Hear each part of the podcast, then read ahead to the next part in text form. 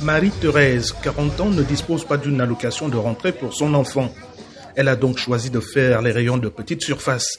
Mais ici, comme ailleurs, décartables au feu ligné en passant par les calculatrices scientifiques, cette année, les articles scolaires n'échappent pas à l'inflation. On pouvait trouver le cahier à 1000 francs l'année dernière. Maintenant, c'est 1500, 1400. Nous sommes dans l'obligation de payer pour que nos enfants aillent à l'école. Même pour les familles qui touchent l'allocation de rentrée scolaire, c'est le calvaire. Cette aide du gouvernement estimée à 90 dollars par enfant ne couvre pas entièrement l'achat de leurs fournitures. À trois jours du retour en classe, Christian, pourtant fonctionnaire, n'est pas au bout de ses peines avec ses enfants.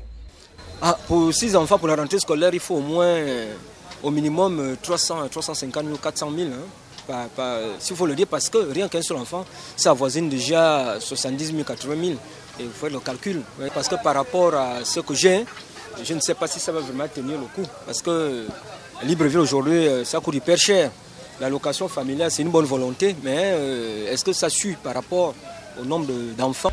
Face à l'inflation qui pèse sur les dépenses de rentrée, des aides ponctuelles s'organisent en direction des familles en difficulté. C'est la saison des dons de manuels scolaires, une opération ciblée des responsables du parti au pouvoir dans leur fière politique de Libreville. Placide Zigou organise la distribution des kits dans les quartiers préalablement recensés. Nous avons pensé à vous. J'espère que vous allez bien utiliser ces fournitures et que vous serez parmi les cinq premiers lorsque nous allons revenir ici au premier trimestre. Cap sur le nord de Libreville, où près d'une centaine de familles, tout aussi nécessiteuses, squattent cet immense immeuble abandonné du Centre international des civilisations Bantou. Un no man's land avec des parents d'enfants désespérés en cette veille de rentrée scolaire au Gabon.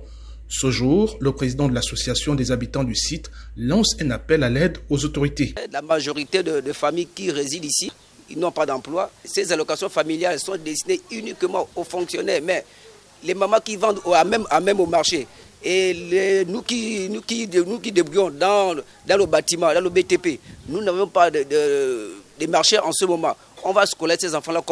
Bien qu'affirmé dans les discours politiques, le principe de l'égalité des chances se heurte encore à une trop grande précarité de plusieurs familles gabonaises.